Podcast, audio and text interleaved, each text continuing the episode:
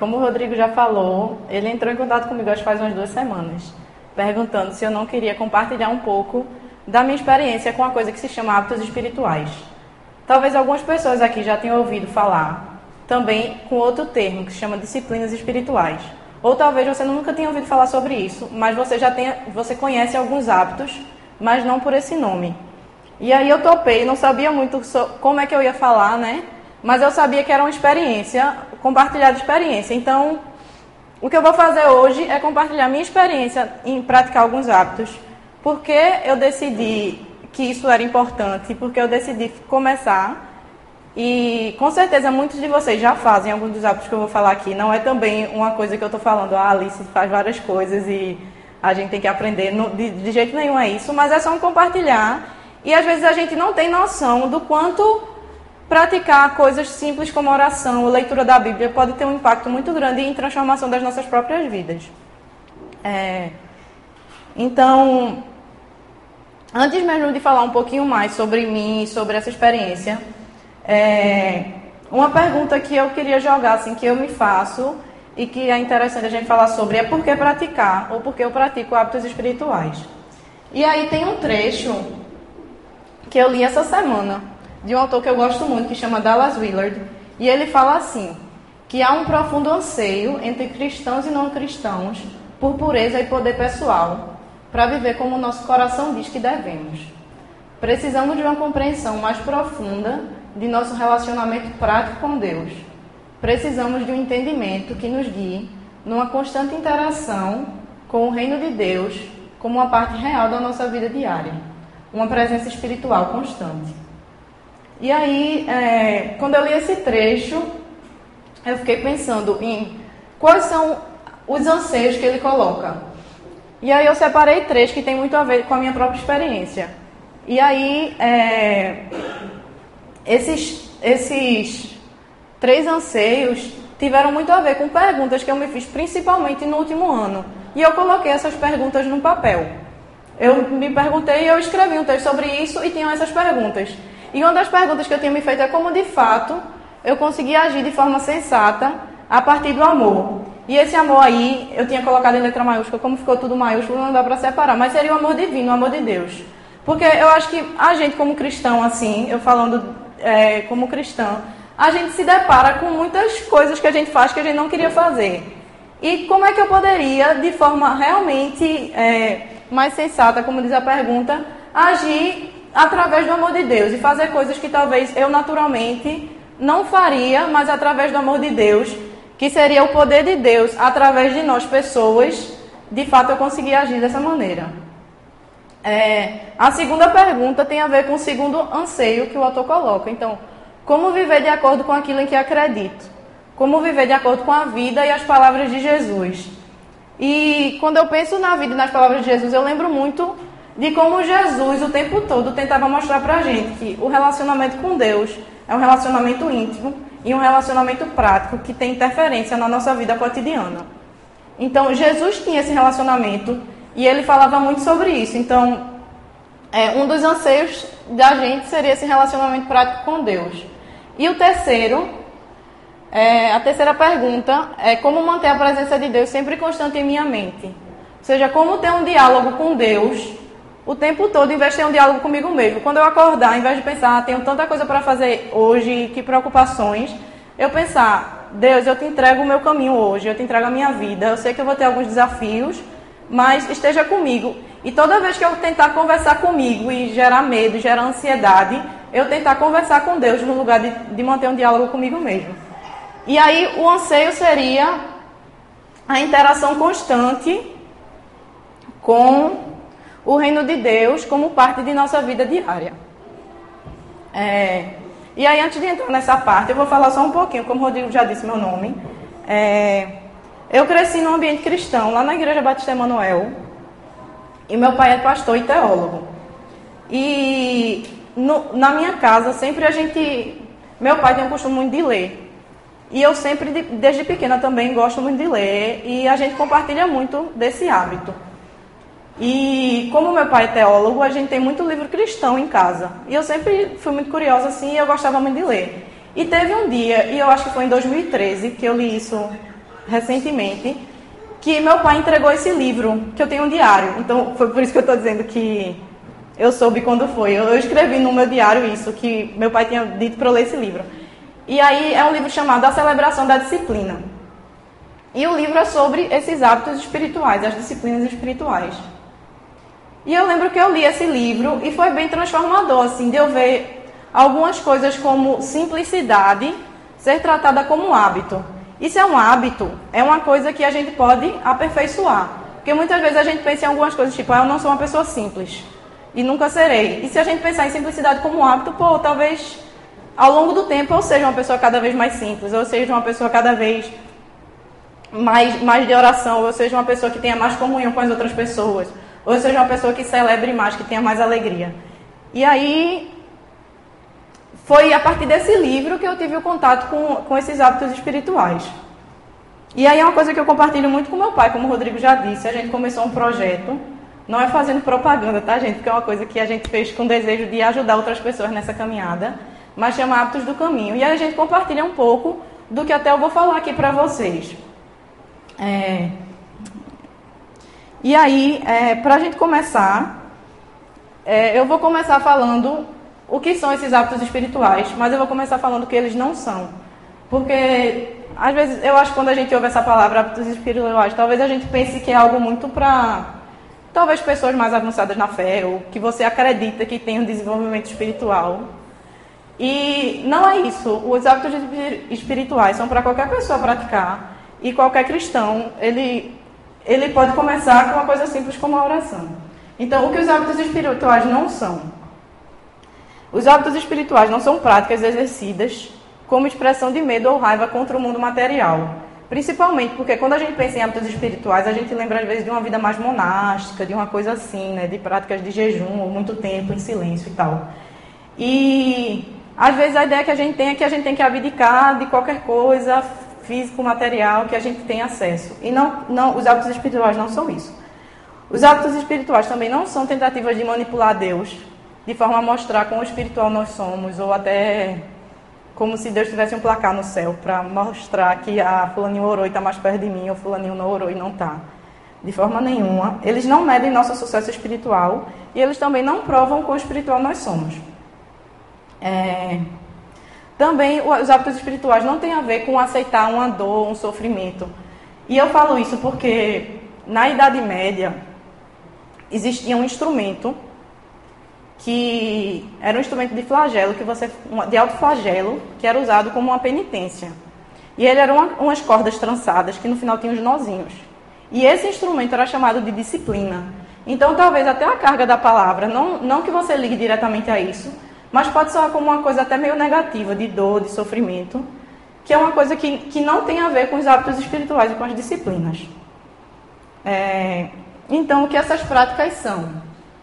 É, os hábitos espirituais são instrumentos que Deus nos dá e que a gente pode fazer diariamente, que auxiliam na nossa formação espiritual, que auxiliam para que nosso, nosso espírito esteja mais, cada vez mais em conformidade com a vontade de Deus, nos auxiliam no amar Jesus e na vontade de ser cada vez mais como essa pessoa que a gente ama, que é Jesus. E principalmente, eles são uma maneira de receber mais plenamente é, a graça na qual permanecemos na medida em que aprendemos e crescemos com esses hábitos.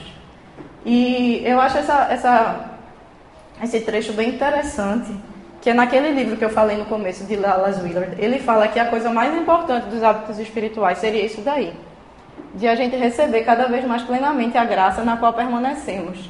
E muitas vezes a gente tem a ideia de graça como apenas um favor imerecido de Deus, como seu perdão imensurável, que perdoa todos os nossos pecados. Que também é isso. Mas graça também é Deus agindo na gente para fazer coisas que a gente naturalmente não faria. Então, com as forças das minhas próprias mãos, eu não sou capaz de fazer um monte de coisa que Jesus fazia. E aí a graça, ela vem para fazer isso. E o mais interessante é que a gente pode crescer na graça, a gente permanece nela e a gente cresce nela. E os hábitos são uma forma de a gente crescer nessa graça de Deus. E os hábitos são um meio para mais intimidade com Deus, para crescimento espiritual, e eles não são um fim em si mesmo. E todo hábito, ele é baseado, todo hábito espiritual, ele é baseado, tem como premissa o texto bíblico. Então, os hábitos que eu vou falar aqui surgiram da prática de, de homens de Deus que estão na Bíblia, que praticavam, ou o próprio Jesus, ou coisas de que Jesus falava. E também a gente, na nossa prática de hábitos espirituais, meditação cristã, oração, a própria leitura da Bíblia, tudo gira em torno do texto bíblico. Então, agora eu vou falar quais são esses hábitos. Com certeza a gente já ouviu falar em muitos deles, mas tem uma forma de separar os hábitos como hábitos de engajamento, que são esses daí, e hábitos de abstenção. Existem outras formas de classificar, por exemplo, hábitos pessoais que eu faço sozinho e hábitos interpessoais que eu faço comunitariamente ou com mais uma pessoa. Mas essa maneira de, de, de classificar hábitos de engajamento seriam todo hábito que eu, eu neutralizo as inclinações do meu ser naturais de pecado através da ação. Então, eu faço alguma coisa para neutralizar minhas inclinações. Então, seriam hábitos como meditação, oração, celebração. Celebração é bem parecido com adoração, ou seja, quando a gente estava aqui reunido, a gente estava celebrando. E isso é um hábito espiritual. É comunhão, que é uma coisa que a gente vai fazer já já quando a gente estiver no cafezinho, que a gente faz toda semana no PG, também é um hábito espiritual. Então, todos nós aqui, de certa forma, a gente já pratica muitos dos hábitos. Mas talvez a gente não reflita de forma constante sobre o porquê de fazer essas coisas ou que implicações uma coisa que parece simples, como sair de casa para vir para cá, pode transformar nossas vidas. É, confissão, submissão, e aí eu vou falar só de alguns hábitos específicos, porque pode ficar em dúvida. Por exemplo, submissão pode parecer uma coisa que talvez não tão bom, mas submissão é o ato de se você entregar-se a Deus completamente, ou entregar-se às pessoas completamente e serviço. E aí a gente tem também os hábitos de abstenção, que diferentemente dos hábitos de engajamento, são hábitos que neutralizam as inclinações não naturais do meu ser de pecado através da omissão. Então, eu deixo de fazer alguma coisa para que eu seja transformado. E no caso, alguns hábitos seriam solitude, que é eu deixar de estar tão rodeada de pessoas o tempo todo, silêncio, deixar de estar sempre em meio a barulho, ouvindo sempre alguma coisa, é a necessidade que a gente tem de sempre estar. O silêncio às vezes incomoda. Jejum, frugalidade, que é a mesma coisa que simplicidade, e discrição ou segredo. E aí, esse hábito de discrição e segredo é, se refere muito àquela coisa de se eu faço bem com a mão, que a minha outra mão nem veja. É o hábito de fazer fazer as coisas sem ter necessidade de ser reconhecido ou de falar por aí todas as coisas boas que você faz. É o hábito de manter o segredo em relação à sua própria vida. É... E aí, é... na medida em que eu comecei a praticar assim, os hábitos que eu, eu particularmente mais tive experiência assim, foi principalmente meditação, oração, leitura da Bíblia, estudo e simplicidade foi um hábito que muito teve influência na minha vida e jejum também. Muitas outras coisas eu faço assim, mas quando eu penso em hábitos na minha vida foram esses. E aí, à medida que eu, que eu faço essas coisas durante a minha semana, como a gente faz, como a gente faz aqui todo mundo junto também. É, eu fui percebendo também que isso foi resposta, resposta até uma pergunta que eu tinha. Porque tem esses dois, dois trechos de João 8, que eu lembro que desde nova, assim, adolescente, que eu ficava com isso muito na cabeça. Que é esse trecho, trecho que diz, e conhecerão a verdade, e a verdade os libertará, que é João 8, 32, e outro trecho, que é, portanto, se o filho os libertar, vocês de fato serão livres. E aí eu ficava, gente, cadê essa liberdade, né? Que Deus, que Deus, que Jesus promete que a gente vai ter através dele. Cadê? E, e aí eu comecei a ver muito, tanto olhar para a vida interior de Jesus, como perceber ao longo do tempo que a própria prática dos hábitos me libertava em algumas coisas na minha vida. Não no sentido de liberdade total, porque eu acho que a gente só vai ter essa liberdade total na eternidade.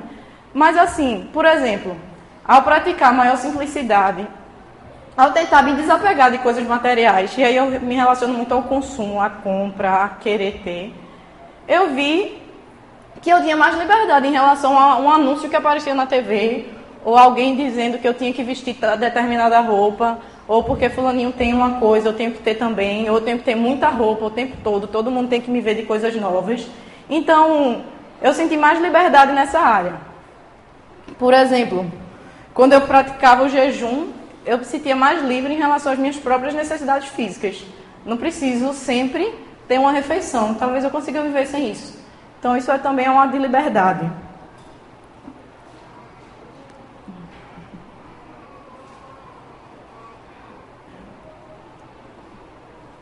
Quando eu pratiquei a disciplina da solitude, por exemplo, a gente percebe que nem sempre a gente precisa estar junto de pessoas o tempo todo. E a gente está só, não quer dizer que a gente está sozinho, mas que a gente está com Deus. Isso nos dá uma certa liberdade de ter que estar tá sempre com alguém do seu lado. Além de Deus, né? Por exemplo, se a gente pratica a disciplina do segredo ou da descrição, a gente sente menos a necessidade e mais liberdade em relação ao reconhecimento que a gente busca nas outras pessoas. A gente vê que eu não preciso estar sempre dizendo o que eu faço ou o que eu fiz, porque não há necessidade disso. No sentido de que Deus me dá essa liberdade, que Ele sabe o que eu faço e só isso importa. Outra coisa que me fez engajar cada vez, me engajar cada vez mais nesses hábitos foi uma experiência que eu tive em julho do ano passado. Em julho do ano passado eu fiz uma peregrinação que acontece lá no Rio Grande do Norte é, todo ano. É um pastor de Fortaleza que algumas pessoas aqui devem conhecer. Todo mundo chama de Carlinhos Queiroz. E é um, é um tempo que você passa uma semana fazendo caminhadas. Peregrinação também é considerado um hábito espiritual. Não está nessa lista, mas alguns autores consideram. E aí, quando eu conheci o pastor Carlinhos, eu fiquei muito impressionada com a pessoa dele. Assim, eu acho que é a, mesma impressão que todo mundo tem. Porque ele é uma pessoa de extrema compaixão e ele é uma pessoa que eu percebi que ele está ali em todo o tempo. Qualquer pessoa que viesse falar com ele, era como se ele tivesse dedicado tempo àquela pessoa, que eu estou ouvindo essa pessoa, e o redor para ele não tinha muita importância. Então ele era uma pessoa que era muito presente o tempo todo. Eu ficava, não, não é possível que uma pessoa seja assim. Aí teve um dia, no primeiro dia da peregrinação, a gente dormiu, todo mundo no chão de uma igreja. E estava todo mundo que estava participando da peregrinação junto, né? E eu acordo naturalmente cedo. Então eu levantei, tipo, tinha muita gente dormindo. E quando eu olhei para o lado, esse pastor estava dormindo perto de mim, assim. Ele estava realmente prostrado, assim, em oração. Ele estava, tipo, ajoelhado, tipo oração islâmica, que as pessoas ficam, assim, deitados, né? E ele estava assim. E depois eu conversei com ele, é uma coisa que ele faz todo dia quando ele acorda. Todo dia quando ele acorda, ele faz aquilo. Aí eu fiquei pensando, né? Eu aqui buscando várias coisas, aí às vezes a primeira coisa que eu faço ao acordar é olhar meu celular para ver se alguém falou comigo no WhatsApp. Ou antes de dormir, em vez de agradecer e passar um tempo de oração, eu estou aqui vendo Facebook, ou estou vendo TV, ou tenho feito tantas outras coisas assim. E, e às vezes é uma coisa que a gente almeja tanto, tipo, esse tipo de compaixão que, que eu percebi através desse pastor, o tipo de simplicidade que ele tinha. E às vezes o segredo está nesses hábitos, na vida interior que ele tem. Como Jesus era o máximo exemplo disso. O segredo da vida de Jesus de todos os atos externos que ele tinha, de mostrar compaixão, de mostrar amor, na verdade era o segredo, era o que ele fazia quando ninguém estava vendo o que ele estava fazendo.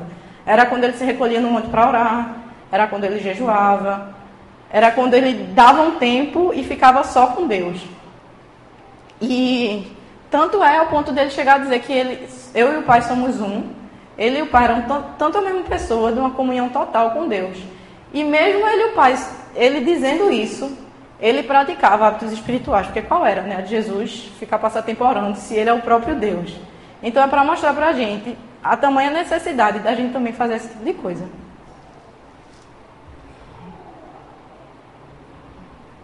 E aí, a última coisa aqui que me fez engajar foi até uma coisa que eu estava lendo no livro essa semana, que é o exemplo de outros cristãos, grandes homens e mulheres cristãos que a gente observa, que a gente às vezes lê um livro e fica bem impressionado. E se você ler a maioria da biografia dessas pessoas, eram pessoas de intensa vida devocional.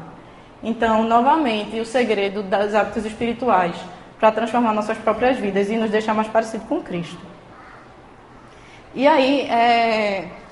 no restante da mensagem, eu queria falar algumas coisas que eu percebi que os hábitos espirituais geraram em mim e eles são capazes de gerar em nós.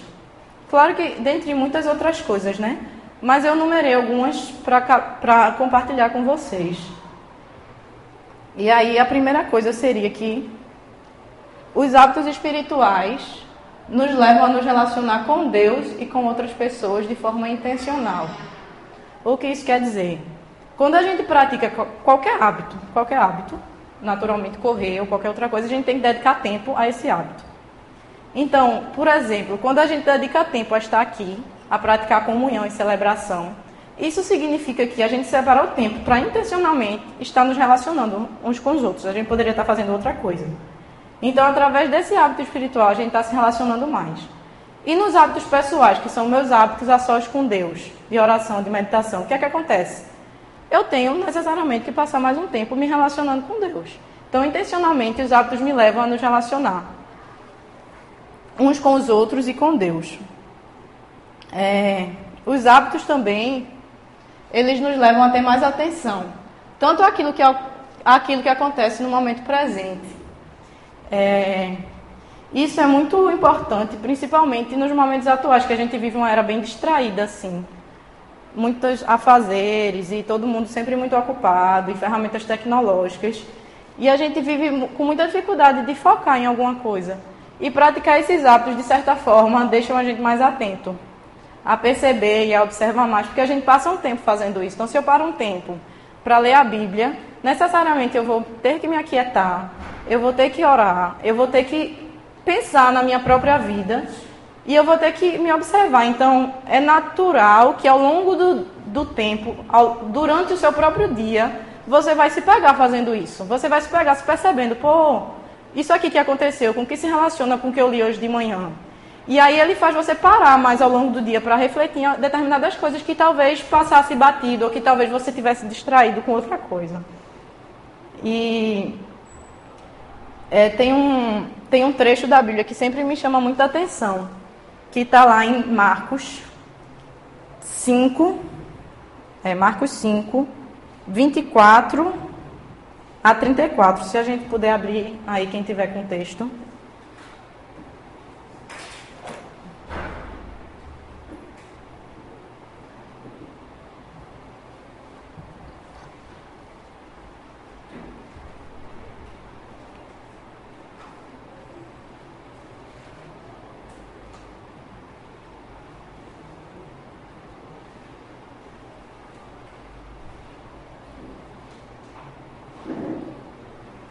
Eu vou começando, aí quem estiver abrindo acompanha. Enquanto Jesus estava indo para a casa de Jairo, uma mulher enferma na multidão avançou e tocou no manto de Jesus. Ela sofria de sangramentos constantes, já havia 12 anos, e diversos médicos incapazes de curá-la. Depois de gastar tudo o que tinha, seu estado piorava cada dia. Quando ela ouviu sobre Jesus, ela o seguiu na multidão e tocou seu manto. Imediatamente seu sangramento foi curado e ela sentiu que seu corpo estava livre da enfermidade. Imediatamente, Jesus percebeu o que havia ocorrido, se voltou e perguntou, pra, e perguntou que quem o havia tocado. Seus discípulos estranharam e perguntaram: Vês que a multidão te aperta e perguntas: Quem me tocou? Mesmo assim, Jesus continuou procurando a sua volta para tentar identificar que o havia tocado. Então a mulher, ciente de sua cura, se aproximou e se lançou aos pés de Jesus. E ele então respondeu: Filha, a tua fé te curou. Vai-te em paz e fica livre do teu mal. E aí, porque eu botei esse texto aqui, que é um texto que eu acho que para mim é muito importante, é que em meio a uma multidão, e os discípulos falam: Jesus, uma multidão está aqui, e você vem perguntar quem me tocou. Jesus estava super atento. Porque qualquer um de nós, se uma pessoa nos tocasse, a gente ia continuar andando. Tipo, tem 100 pessoas aqui ao meu redor, qualquer pessoa que me tocou, eu vou continuar andando e tudo certo. E Jesus percebeu algo diferente naquele toque, mas ele só percebeu aquele toque porque ele estava atento. Ele era o tempo todo muito presente a qualquer contato, qualquer interação humana que ele tinha. E, e aí, nesse sentido, é, os hábitos espirituais nos levam a. Eita, é do outro, mas os hábitos espirituais nos levam a prestar mais atenção ao que acontece ao momento presente.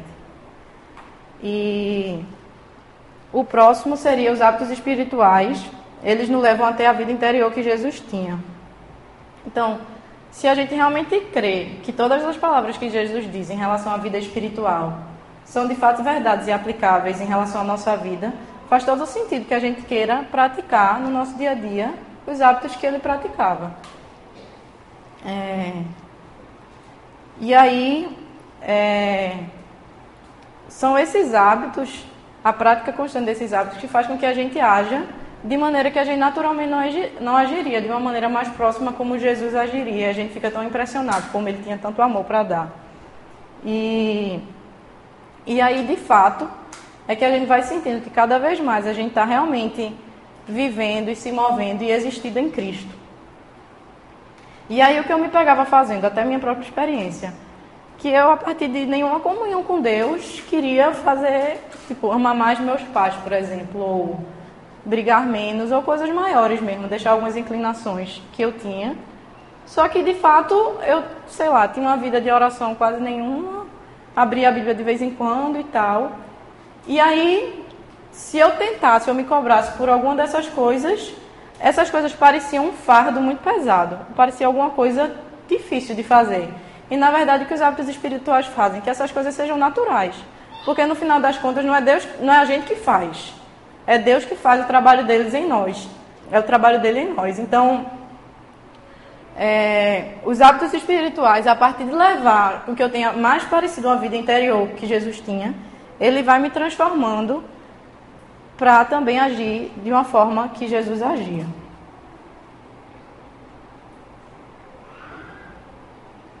E outra coisa também que eu acho bem legal é que os hábitos espirituais nos lembram de fazer reparos constantes. De que maneira? É, o tempo todo a gente está entre aqui o mundo normal e a gente também está vivendo a eternidade. E nesse tempo eterno que a gente já vive hoje, crescimento e mudança estão acontecendo o tempo todo, dentro de nós, através do poder de Deus. E só que a gente precisa de tempo para que esse crescimento aconteça. E aí, se a gente ignora um relacionamento mais íntimo com Deus de forma constante, o que acontece? Vai ter uma hora que as coisas vão ficar muito difíceis de uma vez só. E aí eu relaciono isso a reparos constantes. Se a gente tem uma vida constante de intimidade com Deus, a gente está sempre fazendo reparos constantes. E nossa alma e nosso coração vão ter sempre reparados. E muito provavelmente não vai chegar num estado tão difícil que a gente não tenha nem mais, não saiba mais nem para como voltar assim, ao caminho. E é legal isso de você estar tá sempre se reparando e observando. E Deus trabalha na gente nesses reparos. Outra coisa é que os hábitos espirituais, eles nos lembram de nos aquietarmos eles nos lembram, tem um versículo que eu adoro, que é Salmo 46, 10, que é Deus falando, né? Aquietai-vos e sabei que eu sou Deus. E eu sempre, quando eu estou muito aperreada assim, às vezes esse versículo me vem à mente. E principalmente eu acho que a oração nos dá muito descanso em Deus. E é uma forma de quietude, assim. E os hábitos espirituais têm essa capacidade de deixar a gente mais quieto, mesmo nos momentos difíceis e mais loucos da vida, assim. É, os hábitos espirituais teriam, seriam uma forma de nos lembrar disso, de voltarmos ao silêncio, a estarmos mais quietos. Porque nossa tendência natural é nos distrairmos, né? a buscar sempre muitas, é, muitos estímulos. Então, os hábitos espirituais terminam deixando a gente nesses momentos de quietude tão necessários. É. Outra coisa que os hábitos fazem é que eles colocam o nosso coração no centro da vontade de Deus. De que forma? Que deixando Cristo fazer parte da nossa experiência de vida diariamente, a gente deixa ele também tomar os rumos da nossa própria vida. Ou seja, é deixar nosso coração no centro da vontade dele. Então, é uma forma, é um processo pelo qual o nosso espírito humano ele vai recebendo um caráter e uma forma definida, que seria o caráter de Deus. Ou seja, aproximar o nosso coração ao coração ou vontade de Deus, que às vezes tem o mesmo sentido. Outra coisa que eu não tinha nem colocado aqui, mas é, eu acho que é legal também, que os hábitos eles nos oferecem verdadeira substância espiritual, no sentido de alimento. Eles nos alimentam com o verdadeiro pão da vida. E aí tem em João 8, Jesus repete muitas e muitas vezes como como ele é o pão da vida, como ele desceu do céu para ser esse pão e nosso alimento. Então os hábitos de certa forma eles nos lembram de quem é de fato nosso alimento. de a gente se alimentar cada vez mais de Jesus, de a gente se alimentar cada vez mais do que ele disse e do que ele fez. E aí, o último ponto é, tem a ver com o que eu falei lá no começo, que os hábitos espirituais eles nos levam a receber mais plenamente a graça de Deus. E aí eu repito lá que a abundância da graça de Deus é Deus agindo em nós de forma a nos fazer alcançar coisas que naturalmente nós não faríamos ou, ou não agiríamos dessa forma. Então, no fim das contas, a graça de Deus é Deus agindo no nosso espírito. Então, através dos hábitos, eu faço com que cada vez mais Deus haja no meu espírito e me transforme. E aí, o que é legal é que nos hábitos espirituais, eu não sou o objetivo dos hábitos. O objetivo dos hábitos não sou eu orando. Os objetivos dos hábitos são é Deus agindo em mim nas mudanças que Ele quer fazer na minha vida. E aí eu tive uma experiência muito interessante em 2015, que eu comecei a ler muito sobre meditação e tem um termo em inglês que chama mindfulness. Não sei se algumas pessoas já ouviram. E esse termo meio que quer dizer plena atenção. Ou seja, você ter plena atenção nas atividades do seu dia a dia que você estiver fazendo, que é algo muito transformador. E aí nesse processo eu comecei a meditar. Mas meditação normal, geralmente, como as pessoas fazem, é se concentrar na respiração. E aí eu tinha melhorado em várias coisas da minha vida, assim, eu estava super produtiva, assim, no sentido de horário e tal. Mas eu estava meio decepcionada com algumas coisas que eu estava fazendo, assim. Meio que eu estava fazendo aquelas coisas para mim. Eu não estava vendo mudança na minha forma de relacionar. Na verdade, eu estava me relacionando às vezes menos com outras pessoas, porque, ah, sei lá, eu tenho que ir para casa, porque amanhã eu tenho que acordar cedo, porque amanhã eu vou meditar, sei lá, uma coisa assim. E aí foi até um processo que eu estava muito assim, até me perguntando do poder de Deus na minha vida, tipo, se eu posso fazer outras coisas não espirituais e talvez alcançar determinadas coisas na minha vida, como produtividade ou tranquilidade ou calma, e aí o poder de Deus fica onde nisso? E aí foi legal que eu comecei a orar em relação a isso. E aí, a partir da oração, que eu percebi como sozinha eu não conseguiria eu não conseguiria, tipo, tava com, com alguns problemas no relacionamento com meu pai, sozinho eu não tava conseguindo.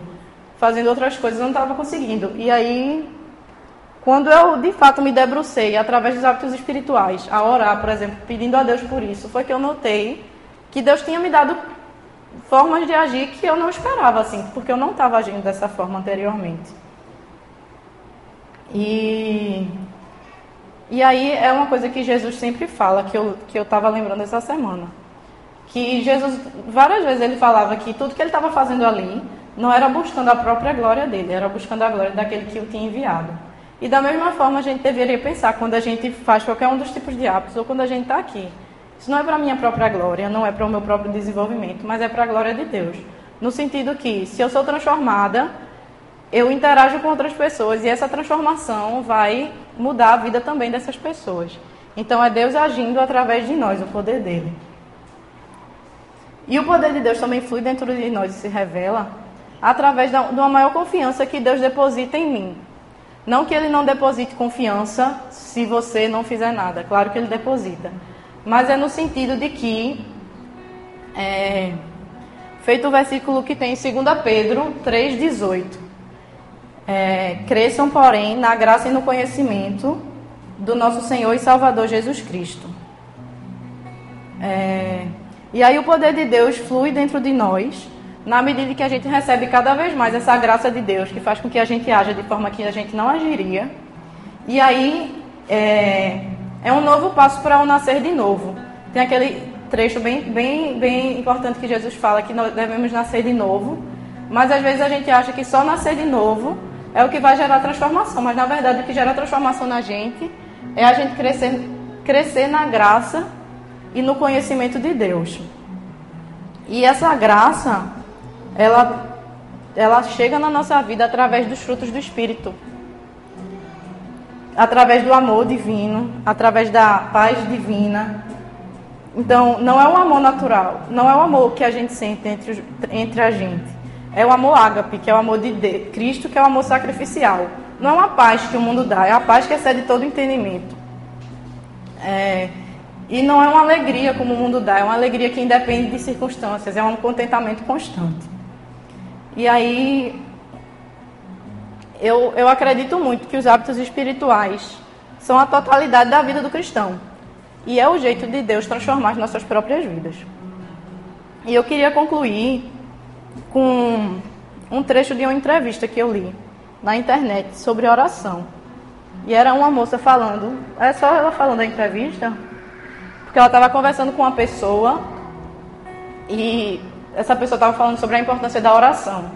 E essa pessoa perguntou para ela: Você sai de casa sem, sem escovar os dentes? É, ela disse que não.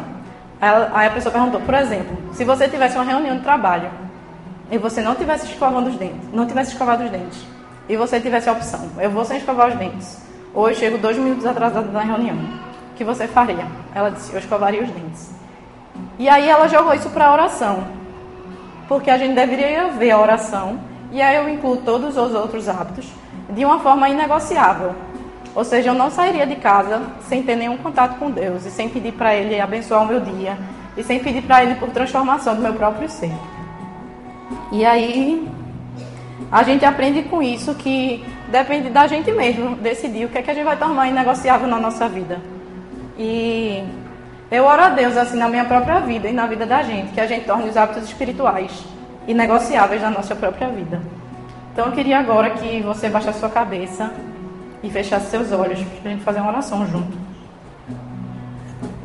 E que a gente pensasse um pouquinho, é, em que momentos eu tenho percebido Deus presente na minha vida? Será que de fato eu tenho percebido Deus presente na minha vida tanto quanto eu gostaria?